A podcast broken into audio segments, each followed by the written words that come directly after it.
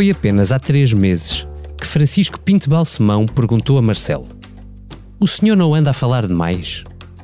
Com o devido respeito, parecia bruxo, ou então o Zandinga. Vejo assim cada vez a fazer mais declarações todos os dias. Sim, sim, mas sabe Isso é bom. Eu, eu acho que é. Porque as declarações que eu faço são todas intencionais e visam picar balões. Claro que de tanto picar, o balão acabou por explodir sob a cabeça do presidente. E bastou isto. Estamos perante um universo de pessoas que se relacionam com a Igreja Católica, de milhões de jovens, ou muitas centenas de milhares de jovens. Haver 400 casos eh, não me parece que seja particularmente elevado. Depois, para surpresa do próprio, não houve contemplações. Comentadores, partidos, até mesmo os comentadores e partidos que o apoiaram, acabaram a criticar o presidente como nunca antes. E claro, aqueles que nunca gostaram dele aproveitaram a deixa. Mas o que está a dizer, Pedro Santana Lopes, é que Marcelo Rebelo de Sousa fala demais? Muito demais. Houve um período durante o qual se achou graça. Eu nunca achei, confesso. Se achou interessante até ouvir muitas vezes o seguinte comentário: o que é que os anteriores presidentes, nomeadamente os que estão vivos, nomeadamente Cavaco Silva, Ramalhianos, pensarão quando vem um Presidente da República a falar tanta vez em todo lado a propósito de tudo. Porque, quer dizer, todos nós sentíamos que não era costume, pelo menos. Mas eu, neste momento, considero que, além de não ser costume, prejudica o funcionamento das instituições, do sistema político e da democracia em Portugal. E mais tarde ou mais cedo dava a geneira. E agora, adivinha? Quando Marcelo fica cercado, who you gonna call? Não, não são os Ghostbusters, é ele. Olha, eu, em primeiro lugar, queria expressar a minha total solidariedade eh, com o Presidente da República, mais concretamente com o professor eh, Marcelo Rebelo de Sousa, pela interpretação eh, inaceitável que tem sido feita das suas palavras. Hoje chegou a altura de perguntar o que parecia inquestionável. Será que acabou o longo estado de graça do Presidente? Será que esta foi, como questionou a Ana Salopes no público, a frase equivalente à das pensões de Cavaco? Será que alguém está, como disse Pedro Marques Lopes no Eixo do Mal, a fazer a cama ao Presidente? E que dizer daquele pedido de desculpas? Oh Marcello, how I wonder the Madonna, she tell the truth. No, she been saying I'll have a baby when he grow up, he become a killer. I'm just a soul whose intentions are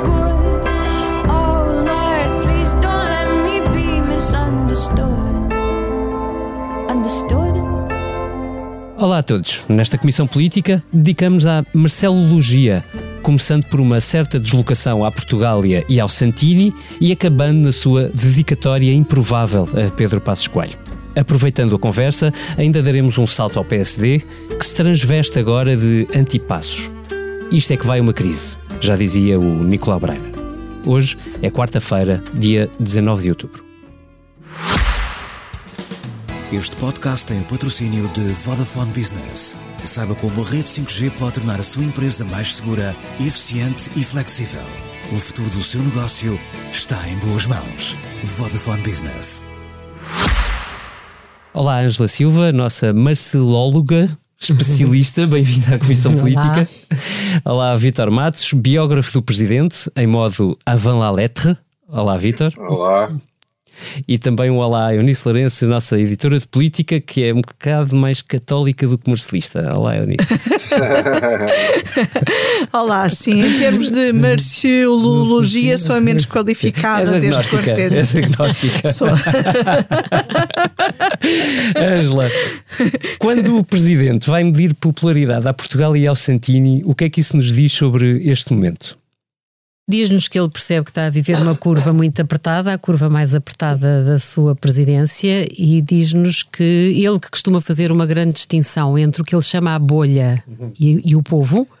Marcelo costuma dizer que está-se um bocadinho nas tintas para a bolha e que o contrato dele é com o povo. Aliás, é um presidente que veio da direita e costuma dizer alto e bom som que o povo é quem mais ordena. Agora, isto significa que ele desta vez tem dúvidas se também perdeu popularidade junto, de- junto do povo. E a intenção, porque essa ida à Portugália, corrijo-me, não, não devo estar enganado, é, a- é prévio ao eh, tímido pedido de desculpa que ele faz dois dias depois. Sim, é na véspera, É na acho véspera. eu, ou na, é na véspera ou na antevéspera, exatamente. Portanto, ele percebe que ele tem ali dois dias a levar pancada da bolha toda, não é? E percebe que e faz aquilo que os solitários fazem, que é fugirem para a sua zona de conforto. E a zona de conforto do Marcelo é a rua, não há volta a dar. E portanto vai a Portugal, e depois vai para Cascais, depois vai comer um gelado, depois fica muito contente porque acha que as pessoas, apesar de tudo, continuam a cumprimentá-lo muito bem e a querer tirar selfies. O que isto significa é que o Presidente está à espera das sondagens, seguramente, uhum. ansiosamente à espera das sondagens, para perceber se continua a ser e em que dimensão continua ou não a ser o político mais popular do país. Hum. O bem amado. Deixa-me perguntar ao Vítor. Vítor, uh, se tu pudesses colocar perguntas nessa sondagem, o que é que tu perguntarias sobre o Marcelo? Hum. Olha, uma era se o presidente fala ou não demais. Uh, a outra é se acha, se acha que uh, se o pedido de desculpas do presidente foi convincente. E a outra é se ficou desiludido com o presidente quando ele disse aquela frase sobre, um, sobre os números da pedofilia na igreja. Acho que estas três já davam para fazer não é uma, é muito elevado. Já, uhum. já, já dava para fazer uma avaliação de como as pessoas uh, olharam para este momento. Quando, uh, quando nós vimos um, o, o comentariado, vamos chamar-lhe assim, eu faço parte do comentariado, portanto acho que posso dizer com propriedade, embora esporadicamente. Um, quando nós vemos toda a gente nos comentários, eh, mesmo os partidos, incluindo partidos que apoiaram o presidente, como o PSD, um, ou pessoas do PSD, dirigentes uhum. do PSD, criticar o, o presidente da República, eu gostava de vos ouvir sobre se. Uh, que significado é que isto tem? Uh, ou seja, eu questiono uh, às tantas se se isto foi uma espécie, se isto foi grave ao ponto de uh, todos saltarmos para cima do presidente porque achámos que aquela frase era inqualificável, ou se houve aqui um bocadinho aquele efeito de panela de pressão, que é de repente uhum, nós já estávamos um bocadinho cansados do presidente que está sempre a falar e a gente já não sabe muito bem o que é que acredita dele. Uh, e Angela, começa, começa tu. Eu acho que é as duas juntas, exatamente. Ou seja, já havia um cansaço acumulado de Marcelo. Quer dizer, Marcelo, uh, neste segundo mandato, quando levou com uma maioria absoluta, uh, é, é, notório que ficou um bocadinho sem pé e sem perceber ainda uhum. que registro é que tinha que acertar para gerir uh, os cinco anos que tinha pela frente com um governo de maioria absoluta. Uhum. E provavelmente ainda não encontrou bem esse registro, não é? Uhum. Porque o segundo mandato é sempre mais difícil para qualquer presidente e quando tens uma maioria absoluta, a dificuldade aumenta. E, portanto, Marcelo resolveu começar a falar muito. A primeira tentação foi para marcar, para mostrar que estou vivo, falar muito, falar demais, claramente demais, com muito cansaço à mistura. O presidente, neste segundo mandato, tem viajado imenso, faz imensas viagens, passa imensos dias fora e, portanto, há, há um cansaço notório, não é? Nós vimos a imagem de Marcelo Rebelo Souza na televisão, é um rosto cansado e muitas vezes a pensar, a pensar mal. Quer dizer, a ideia que dá é que Marcelo, que é o grande comunicador. Ou não pensar antes de falar. Exatamente. O grande comunicador teve um excesso de autoconfiança e parte para a rua e dá a impressão que não se prepara, dá a impressão que não pensa nas frases que vai libertar. Nesta questão da igreja, acresce outra coisa. Eu acho que Marcelo, como católico militante, claramente perdeu liberdade na forma como geriu este, este caso do, do abuso de menores na igreja. E quem perde liberdade perde, perde clarividência. Eu acho que, aliás, o grande primeiro momento de perda de liberdade é quando Marcelo, em agosto, quando fala do, do cardeal patriarca, diz: Eu não estou a falar com o Presidente da República, uhum. mas do ponto de vista pessoal, eu conheço Dom Manuel Clemente e não acredito que ele alguma vez quisesse encobrir. Ora, o encobrimento Sim, é uma marca. é uma marca. É na forma como a Igreja difícil. geriu isto. Portanto, eu acho que esse é o primeiro momento. Acho que Marcelo claramente não foi livre a gerir isto e por isso perdeu a clarividência e por isso enrolou-se ainda mais naquilo que já era uma falha, que era o falar demais e o pensar pouco naquilo que diz. Somares as duas, estas duas semanas foram, estes, estes meses, estes dois meses, isto começa mais ou menos em agosto, foram muito maus para o Presidente e, portanto, ele vai ter que vai ter que parar para pensar e ver como é que pode remendar estes erros. Acho que o primeiro momento para ele vai ser olhar para as sondagens.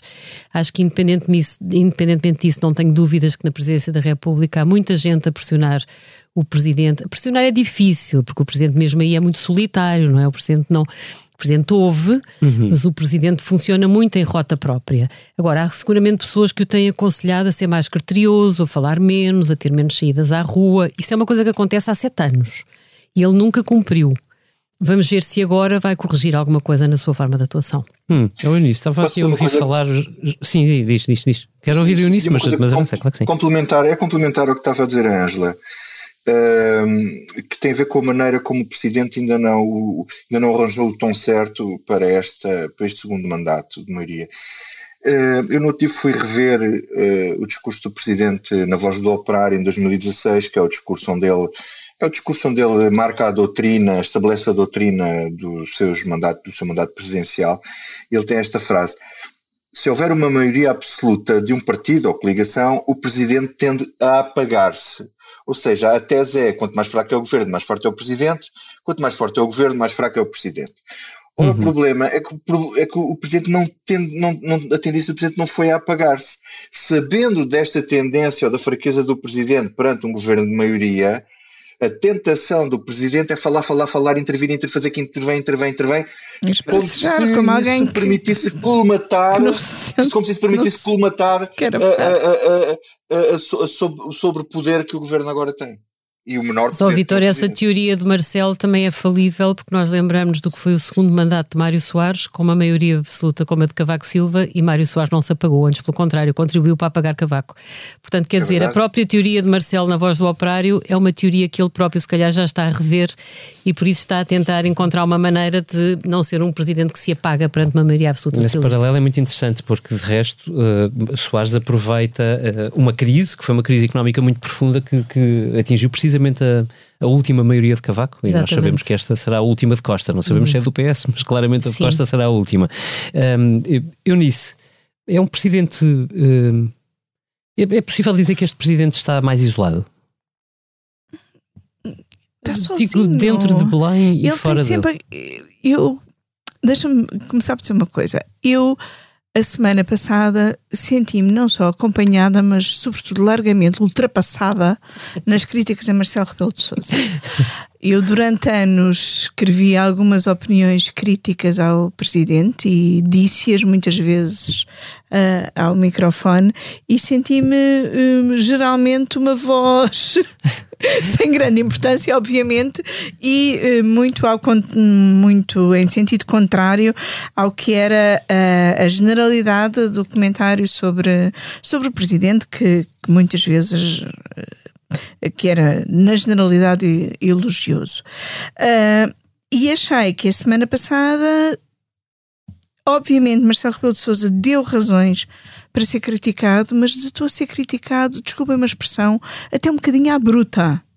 Uh, uh, quando se critica também é preciso ter uh, conta peso e medida conta peso e medida sim um, o que eu acho é que uh, a Angela já escreveu sobre isso até eh, muito no início do mandato de Marcelo Rebelo de Sousa. Escreveu sobre a solidão do presidente e de como Marcelo é um solitário no meio das multidões e aquilo que a Angela há bocado estava a dizer da ligação dele ao povo é, é uma situação que ao mesmo tempo é um bocadinho contraditória, porque ele gosta de se sentir no meio do povo, mas no meio do povo ele continua, continua ainda só. assim a ser só e a ser um solitário. Uhum. E tem o problema hum, que não é só dele, que muitos outros líderes tiveram e têm, que é não escutar, não ouvir os seus conselheiros. Cada presidente uh, ouviu a sua casa civil, os seus assessores de formas diferentes. Uh, uh, Soares, confesso que não que não me lembro. Sampaio tinha muitas vezes reuniões com, com o seu staff. Mar uh, Cavaco fazia uma coisa diferente, tanto como primeiro-ministro como depois como presidente. Não reunia toda a gente para as pessoas darem uhum. as suas opiniões, reunia um a um uhum. e assim uh, não só controlava o que era dito e não dito, como também controlava as fugas de informação, uhum. porque sabia exatamente o que é que tinha falado com cada pessoa. Marcelo, que acho que até faz algumas reuniões um bocadinho gerais em Belém, Sim. de vez em quando, mas são reuniões para o presidente falar mais do que para o presidente uh, ouvir. E daquilo que conheço, tem muito a atitude de tá bem, falem, falem, mas eu é que sei. Não sei se desta vez ele não foi aconselhado a pedir desculpa. Hum. Eu acho que o hum. pedido de desculpa de Marcelo surge tarde Uhum. E isso surge um bocadinho a contragosto. Eu acho que. Notoriamente a contragosto. Notoriamente Aliás, a aquela saída de cena, não é? Do, que é, está, dito, está, está, dito, está, dito, está dito, está dito. Está dito, Uf, já, pronto, já despejei o que, que parece que Não, mas aliás, há outra coisa acrescentar aqui uma coisa, que é aquele pedido de desculpas não é um pedido de desculpas. Quer dizer, Marcelo Rebelo de Souza diz: peço desculpa se alguém se sentiu ofendido. Ou seja, uhum. ele voltou para o ónus nos outros, não nele. Quer dizer, a questão sim, não é sim. peço desculpa pelo que eu disse, porque não, não foi realmente muito feliz. Ele, tal como já tinha dito, que não perceberam bem, portanto a culpa é sempre uhum. dos outros, uhum. depois também disse: peço desculpa às, às vítimas, não é às pessoas em geral. Sim, ele, ele aí às vítimas se, se, se, se sentem ofendidas. Ofendidas, Portanto, eu, eu, acho... eu acho que ele aí, apesar de tudo, é coerente, Vitor, porque repara, porque é que ele não pede desculpa num primeiro momento? Porque ele não quer assumir que desvalorizou os, os, os 400 casos, não é? Portanto, o que ele diz é: não, eu, eu, não, eu não desvalorizei, até porque repara, a comissão que está a, a investigar estes casos quando esteve na presidência da República, isso já é público e notório avisou o presidente que por cada queixa o, o normal era multiplicar aquilo por 4 ou por 5, porque cada uma uhum. das pessoas vítima de abuso disse que se conhecia quatro ou cinco colegas que também tinham sido abusados e não sei o quê. Pronto. Portanto, aí saltas para os milhares. E o que o Marcelo tenta dizer é: não, eu não desvalorizei os 400, eu acho que isto é pouco comparado com aquilo que a própria Comissão me alertou para que deve ser o número real. Pronto. Agora, ele não explicou isto em público, não é? E portanto a frase que passou é um desastre. Pronto, isso não há dúvida. Agora, ele não queria dizer pedir desculpa, porque pedir desculpa parecia que era assumir que tinha desvalorizado os 400 casos e por isso mesmo não, quando pede desculpa. Sim.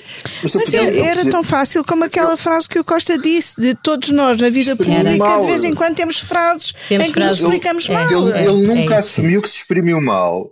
Eh, Sim, é sempre os outros que ele, ele até mal. É. Ele em agosto, como estavas a dizer, oh Ângelo, ele em agosto já estava com esta mania dos números, porque ele tem uma frase quando, hum. quando recebe a comissão, em que ele diz uh, uh, há um número apreciável de, de, queixas, como houve noutras crises e noutras igrejas, vamos ver se tem uma dimensão numérica sim. que não é específica de casos isolados. Sim, ele já sim, diz, já fala na expressão numérica nessa altura.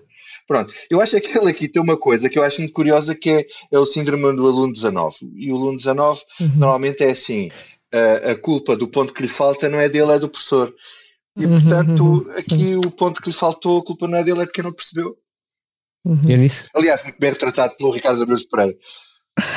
Deixa-me voltar aqui atrás a uma coisa que a Angela disse que até já uh, conversámos noutros sítios que não, que não aqui, acho que falámos disto na reunião de política desta semana, que é o ponto definidor da atitude de, do Presidente para com os casos e para, para com a Comissão que é o momento em que ele fala de uh, Dom Manuel Clemente e Dom José Policarpo a propósito também de um alegado encobri encobrimento. Esse é o grande momento desculpabilizador. e em que ele os defende e diz, uh, do ponto que está a falar do ponto de vista pessoal, para já uh, um presidente é, não deixa em momento nenhum de ser presidente, se há cargo unipessoal é este, e portanto não há aqui uhum, pontos de vista uhum pessoais.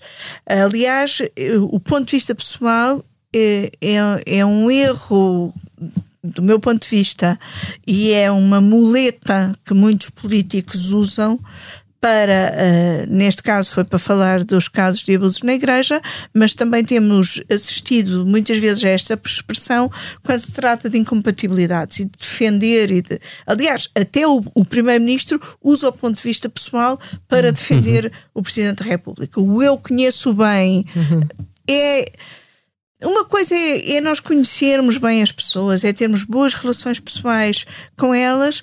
Outra coisa que às vezes nos faz ter de distanciar um bocadinho dessas relações são os cargos políticos que estão a desempenhar em determinado momento uhum. e que obrigam a um certo distanciamento. E esse momento é definidor de como uh, Marcelo Rebelo de Souza, se calhar já nessa altura um bocadinho por instinto pessoal, sai em defesa de duas pessoas que ele conhece e que provavelmente Sim, foi o católico militante. Eu acho que quando ele diz, aliás, por isso ele diz, é uma, é uma posição do ponto de vista pessoal, eu acho que Marcelo aí fala como o católico militante. Portanto, e, e esse é um momento frágil e que fragiliza toda a postura do presidente daí para a frente relativamente a este caso dos abusos. Pronto, vamos ver como é que ele agora gera isto daqui até ao fim, uma vez que ainda não se chegou ao fim da história. Hum. Oh, Angela, já agora, hum, eu ouvi o Pedro Marcos Lopes te referir isso na, na, introdução desta Comissão Política, no eixo do mal, a, a, a, acusar alguns comentadores de quererem diminuir ou tirar influência ao Presidente da República.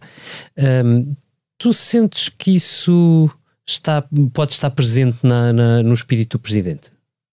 Sinto que pode estar presente no espírito do Presidente e sinto que isso é, tem algo de real nisso, porque repara, David, tu tens uma direita, aquilo que nós chamamos muito a direita do observador, não é? Em que tens semanalmente pessoas a escrever, a criticar ferozmente Marcelo Rebelo de Sousa. Uhum.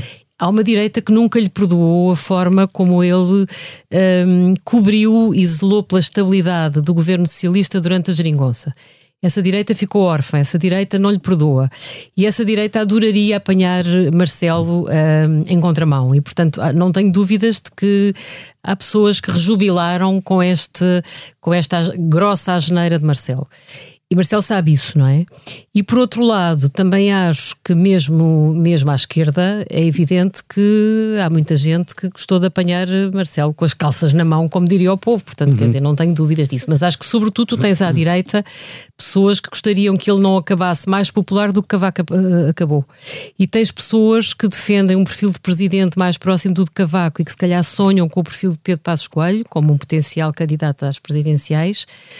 Aliás, repara, Miguel Relvas, que é claramente uma pessoa alinhada com Pedro Passos Coelho, tem agora um espaço de opinião na CNN e foi duríssima a desancar Marcelo e a criticá-lo ferozmente. Aliás, foi engraçado porque aí tinhas um socialista que era o Álvaro Beleza a defender o presidente e a dizer que não se pode perder o respeito pelo chefe de Estado, e tinhas o Miguel Relvas a desancar o Marcelo. Portanto, é óbvio que o Marcelo sabe que há uma direita que aproveitou isto para tentar fragilizá-lo ao máximo. E ele, claro, finíssimo, quando sai à rua, porque Marcelo uh, gosta de política e gosta destas, destas bicadas que pode ir dando em público, tratou de fazer aquilo que o pacismo não queria, que foi puxar Pedro Passos Coelho para a praça. Passos está a fazer um caminho que ainda ninguém sabe onde é que vai terminar, mas esse caminho passa por ser discreto, por falar pouco e por não ser rapidamente puxado para o centro do palco. E Marcelo aí, de certa forma, foi o dia em que ele meteu o discurso de Miguel Calvas no bolso. Hum. Eunice, como é que leste esta introdução de Pedro Passos Coelho? Já voltamos ao Marcelo, mas. Ou melhor, ao Marcelo uh, propriamente dito. Eu li como aquilo que Marcelo sempre soube fazer muito bem, que é uh, colocar outro tema na agenda.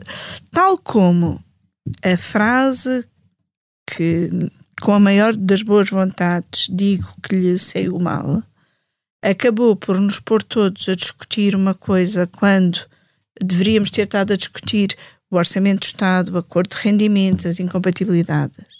Marcelo sabe que se lançar outro assunto por cima da mesa, não, isso chama começamos a discutir outro assunto. Chama-se é? criação de facto político. Exatamente.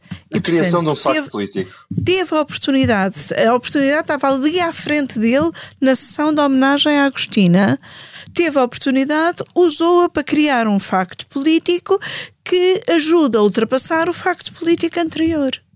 E nisso, Marcelo sempre uhum. soube fazer muito bem. A cara de Pedro Passos Coelho de olhos fechados não deixa margem para dúvidas sobre o, o engulho que tudo aquilo provocou. Mas eu acho que ainda há outra coisa que Marcelo conseguiu com esse tiro do Passos Coelho, que é de certa forma irritar o António Costa. Porque há coisa que Marcelo não comentou em público, foi o grande hum. apoio que recebeu do Primeiro-Ministro. O Primeiro-Ministro apoia é o grande apoiante, é o tipo que o vem defender, que o vem salvar desta, desta atrapalhada. Uhum. Um beijo de morte. Um beijo de morte, um beijo de morte, embora, David, eu, eu não acho. Eu não que, acho assim tanto. Não acho que seja. Não, eu acho que é isso, mas é mais do que isso. Eu acho que, acho que António Costa não é tão pouquinho assim. Acho que ele aproveitou a oportunidade para mostrar ao Marcelo que o Marcelo precisa dele e que lhe fica isso. a dever uma.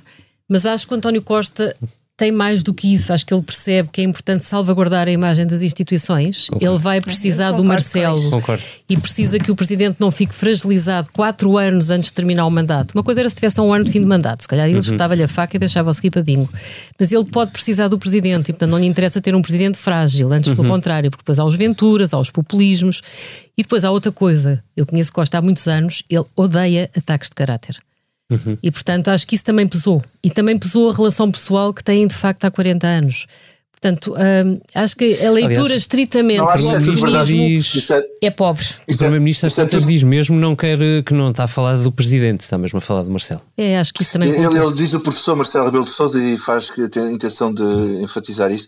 Eu concordo com, com tudo o que a Ângela disse.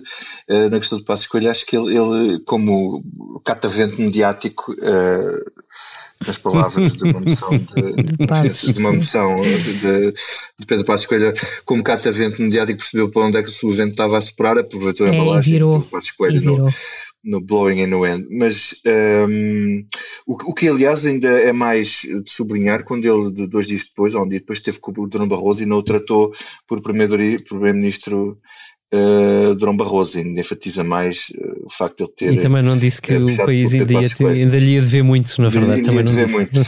Nem a Europa, nem o país na Europa. Podia ter usado qualquer das. Isso. Em todo caso, em todo caso, eu acho que a direita, sobretudo o PSD, eh, acaba por, acabou por ficar um bocadinho aqui entalado, porque foi manifesta, ehm, como direi, ehm, o desconforto de Luís Montenegro com este caso todo, não fez qualquer tipo de Uhum. comentário e abriu caminho. Eu não, tinha, eu não digo que ele tivesse de defender eh, o presidente numa coisa em que o presidente não, é, não, é, não era fácil de defender, não é? Não é isso que eu estou a dizer. A verdade é que eh, em política não há espaços vazios e António Costa, fosse por uma questão eh, pessoal, institucional, política, o que fosse, ocupou ocupou esse espaço e o PSD Uhum. ficou, quer dizer, deixou o presidente assim hum, abandonado. Muito bem, quer dizer, podia tê-lo criticado, enfim, Montenegro o que mostrou é que não teve, não, ti- não teve, não, houve um, acho que foi um vice-presidente do PSD Eu que falou que, disso. vou dizer ele- aqui ele- uma coisa, eh, eu acho que o Montenegro não tem largura de banda suficiente para ter encontrado uma tomar uma forma posição simpática de eh, defender, mesmo que não concordando com o Presidente. Sim, E tem uma direita ter- dividida e provavelmente Mas ele- mesmo ele dentro podia- do PSD Ah, há é uma muito ala que não gosta de. Marcelo e ele ficou sem saber. Faltou-lhe realmente cumprimento de onda. É muito interessante ver um artigo do Diogo Feio no público Uhum. em que ele A defender o Marcelo. que eu tenho um lado, eu tenho um lado, portanto a ideia ali é Sim, assim. sim. Desculpem lá, mas a única pessoa de direita do meu lado que está no poder é Marcelo Rebelo de Souza. Eu não vou estar aqui agora, porque conheço Não, e Diogo Feio, que uma um semana antes até nos tinha feito uma declaração crítica em relação ao, ao discurso do 5 de outubro, e ele nesse artigo faz, essa, faz a referência. Mas isto também tem a ver um bocadinho com o que eu há bocado dizia dos comentários. Tu podes comentar sem ser eh, eh, à bruta e podes eh, discordar sem arrasar a pessoa. E, e- e faltou, incluindo na, na área política do presidente, quem fosse capaz de fazer isso. Já que falávamos do PSD, deixem-me perguntar-vos isto. Uh, depois de pedir aumentos de pensões ao nível da inflação, Luís Montenegro acusou, uh, nas jornadas parlamentares do PSD desta semana, acusou o Partido Socialista de se transvestir de fiel depositário das contas públicas. E eu gostava de vos ouvir sobre se este PSD se transvestiu de socratismo ou de guterrismo, uh, uh, deixando de parte as contas certas de Passos Coelho. Tenho coisas para dizer. Diz, diz, Vitor, avança. Eu, eu acho que este, este, PSD está com um problema de, de rumo e de orientação porque o contexto, eh, as pessoas podem querer em política ter um determinado rumo e orientação e depois às vezes resulta em grande desorientação porque o contexto não, não encaixa naquilo que, que é o discurso político. Eh, quer, dizer, como é que, quer dizer, se o governo tivesse agastado mais, o PSD teria o discurso que o PS continuava igual. Como o PS não está igual e tem um, um orçamento bastante cuidadoso do ponto de vista daquilo que foi uh, a base da, das políticas do PSD quando esteve no governo e depois, não é? De, de controle do déficit e da dívida, agora diz que está travestido. Bom, quer dizer, travestido ou não travestido, o que conta são os, os resultados, concordo ou não com, com esse tipo de política. O problema é outro, que eu acho que é mais grave, que é o PSD a defender uma baixa de impostos, 15% flat tax até aos 35 anos, um aumento das pensões à taxa de inflação, uma redução do IRC e depois, quer dizer, vai cortar aonde? Bom, é preciso perceber onde é que vai cortar, isso não diz. Uh, e as gorduras do Estado, isso é uma coisa que já acabou, que já lá vai. Bom, E o problema não é só defender esta inversão daquilo que, são, que aquilo é a expectativa das políticas do PSD. O problema é que a Inglaterra, a senhora Truss, apareceu com, com uma, umas políticas de, de, cortes nos impostos e cortes em, em, medidas sociais e um aumento de déficit, os mercados disseram: meus amigos, não estou para financiar isso. E Portugal tem um problema ainda maior, parece-me, em termos de, de, de dívida pública, parece-me, quer dizer, óbvio, isto, dizer isto até, até que umas políticas que o PSD está a apresentar teriam efeitos imediatos e com certeza que nós não queríamos que acontecesse aqui em Portugal o que aconteceu no Reino Unido. Eu realmente acho bastante incompreensível este discurso e esta política do PSD. Uhum. Angela.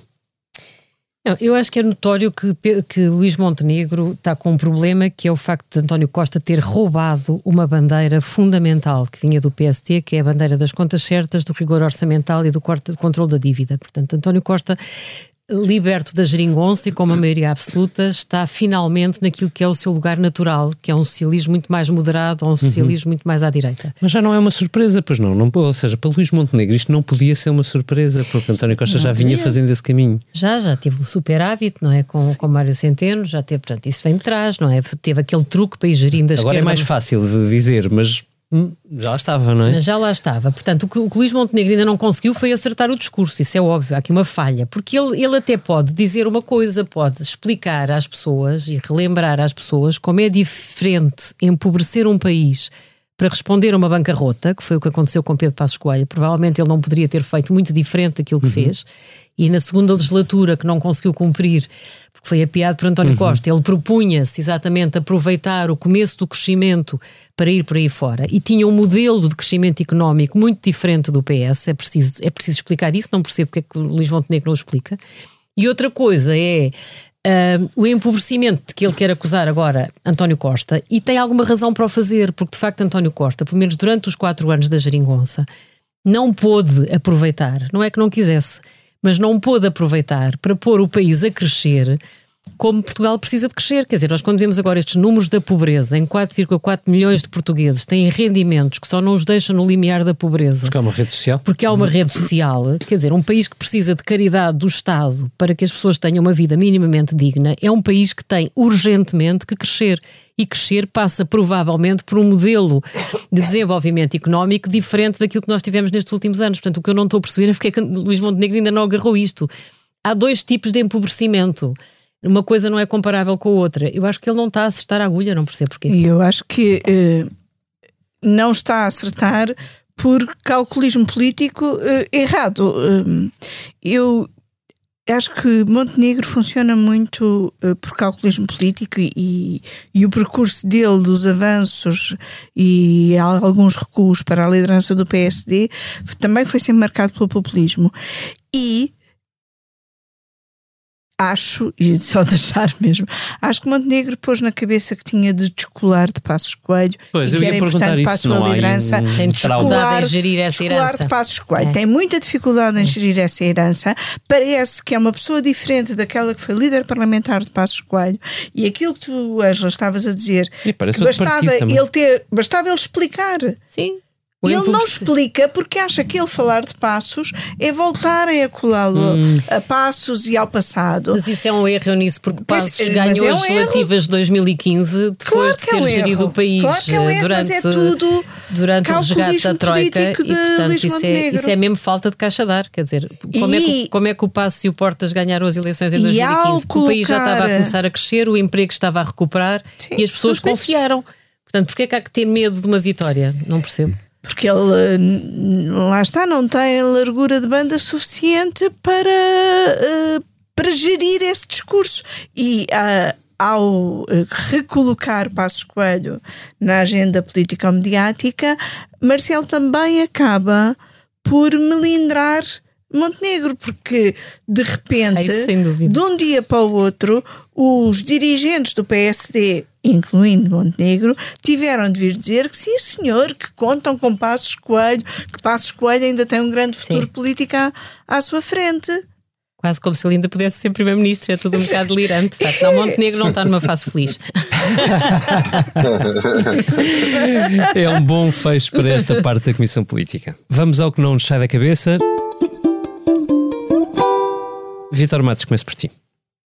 Olha, eh, não me sai da cabeça o discurso que o, que o Primeiro-Ministro fez hoje ao apresentar o, um, um, novo avião que, da, das Forças Armadas, um novo avião da Força Aérea que, que foi entregue, eh, que era um, um avião que custa 170 milhões de euros, é o maior programa da, da, de investimento da defesa, o avião de transporte estratégico é um, é um, é um KC-390, que é um avião brasileiro da Embraer, para substituir os C-130, os velhos grandes C-130 uh, eh, de, de transporte estratégico.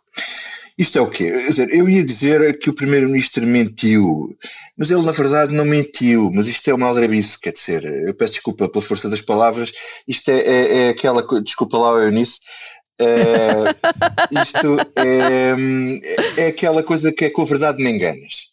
Então o que é que o Primeiro-Ministro disse, depois do expresso escrito esta semana, que ele não vai cumprir o, o, compromisso que fez com a NATO de gastar 1.66 com defesa, aquilo vai ficar por 1.3, 1.4 e, e para chegar aos 1.66 seria preciso ganhar, gastar mais 800 ou 900 milhões, portanto esqueça, isso não vai acontecer, por causa do subir do crescimento do PIB, portanto isto está tudo, o PIB cresce e portanto as despesas da defesa não crescem, portanto o peso no PIB é menor, isso aí não, não, há, não, há, não há hipótese. O que é que ele diz? que há um reforço de 8,3%, quer dizer, o governo vai estar a investir na defesa porque há um reforço de 8,3% para aumento no orçamento de Estado na despesa. Isto não é verdade. Porque o Governo faz um mal de todos os anos, que é uma coisa que me enerva solenemente, que é comparar o que, o que prevém gastar no ano que vem, o que, o que, dizem que vão gastar no vem, com o que prevém executar este ano. Como, como o que executam no ano corrente é muito menos do que tinham previsto no orçamento, é, é óbvio as despesas parece que crescem. Não crescem coisíssima nenhuma. Na verdade, uhum. crescem. Uh, o, que, o, que, o previsto comparado com o previsto do ano anterior cresce 5%. Só que é, mais uma vez, o Primeiro-Ministro diz: não, mas é que as despesas de capital, o investimento na defesa, é material, equipamento, cresce 25%. Que depois corresponde a esse aumento de 5%. Mas não é, isto é, é tudo artificial. Porquê? Porque isto são verbas da Lei de Programação Militar que estão previstas há quatro anos Outra parte é de PRR, lá para o navio que o Almirante quer fazer de drones, que nem sequer a aplicação é exatamente militar, e porque isto depois nem sequer é executado a 50% no fim do ano. Portanto, esqueçam. E porque o problema é nas despesas de manutenção. De Esqueçam. E depois, pior, o que é grave, é que cortam nas despesas da operação e manutenção, que é onde a tropa precisa de gastar, que é para combustível, que é para treinos, que é para isso tudo. E com a, com a inflação e com o aumento dos combustíveis, esse corte de 7%, que já é 10% em dois anos, é muitíssimo superior. Hum. Portanto, hum. quer dizer. Uh, é uma boa dica para perguntar ao Almirante, Vitor Matos. Mas pronto, o texto que eu há pouco estive a editar da Lusa sobre esse, esse discurso do Primeiro-Ministro tem lá tudo explicado e links para os textos do Vitor Matos, tanto sobre a NATO como sobre a despesa da defesa uh, propriamente dita. E eu estava uh, a editar aquele texto e a pensar: olha, o Primeiro-Ministro a responder aos textos do Matos. Pronto, é para isso que serve os textos de tomate, é para incomodar o Primeiro-Ministro. Ângela, que não te sai da cabeça a ti. Olha, eu parei na manchete 2 do público que nos diz que um concurso que devia ter aberto em setembro uh, para a abertura de 5 mil vagas para creches no setor social, uma coisa no valor de 20 milhões de euros financiados pelo PRR, o concurso atrasou-se. E, portanto, os paizinhos que tiveram que pôr as crianças nos infantários, algumas tiveram que os pôr nas creches dos, de, privadas. Quem pôr os filhos no privado pode ser obrigado, entretanto, a tirá-los se surgirem vagas no setor social. Uh, quer dizer, tudo isto é uma perturbação na vida das famílias. E eu lembrei-me que há um ano, quando António Costa recebeu luz verde da senhora van der Leyen para o PRR português, teve aquela pergunta muito bem humorada, então já posso ir ao banco, e de facto, um ano e tal depois, percebermos que só 5% do PRR é que está executado é uma enorme frustração. Hum. Quando é que iremos ao banco? Olá, Eunice, agora és tu. Olha, eu era para trazer aqui, no que não me sai da cabeça, uma das minhas mais recentes fixações, que é o gasoduto dos Pirineus. Mas como é um assunto complicado. Confesso que desde ontem não me sai da cabeça, porque eu só vi ontem, não vi anteontem, a cara da primeira-ministra britânica na entrevista que deu a pedir desculpa. É tudo aquilo é tão confrangedor, tão confrangedor. Quer dizer, ao pé daquilo irrevogável do Portas é um ato de brilhantismo político e não percebo como é que aquela senhora ainda é primeira-ministra uh, do Reino Unido. Pois a mim não me sai exatamente isso da cabeça, a absoluta impreparação da Liz Truss, agora que deitou fora todo o seu projeto político radical e ideológico, é bom dizer, agora que engoliu um crítico como Ministro das Finanças, que não tem plano para lidar com o seu partido, nem com a pressão dos mercados, nem com as ordens do Banco de Inglaterra, e muito menos tem consistência para lidar com as múltiplas crises que vive hoje o Reino Unido pós-Brexit. Também não me sai da cabeça a foto de Mussolini que o novo presidente do Parlamento italiano, apoiado pela direita dita democrática, tinha no seu gabinete gabinete. Imagem contada pelo Financial Times este fim de semana, mostrando como são os escolhidos por Giorgia Meloni. Também não me sai da cabeça a proposta da FDP alemã e do seu verdadeiro líder na sombra de acabar com o ensino nas escolas do Holocausto como contou o Der Spiegel. E ainda não me sai da cabeça o programa do novo governo sueco, também ele com a extrema-direita no coração do poder, que inclui propostas tão absurdamente desumanas como a da proibição da indigência, ou se quiserem, das pessoas que pedem dinheiro nas ruas porque não têm o que comer, como contou no fim de semana o Le Monde. Na verdade, o que não me sai da cabeça é como a direita está absolutamente cabeça perdida na Europa e a caminho disso, por cá também haja paciência e um pouco de esperança e que Marcelo atine de vez. Foi assim esta comissão política, abrilhantada com a sonoplastia do João Martins e a ilustração do Tiago Pereira Santos, uma comissão política com uma palavra para Marcelo, contada por Tim Bernardes, a revelação brasileira que estará no Coliseu dos Recreios este fim de semana. Chama-se só assim? Não. Até para a semana. O que você sentiu, ninguém forçou. Você tem tanto medo, porque não pode acreditar que finalmente isso deu certo. Sem procurar razão pra dizer não, se bate o desespero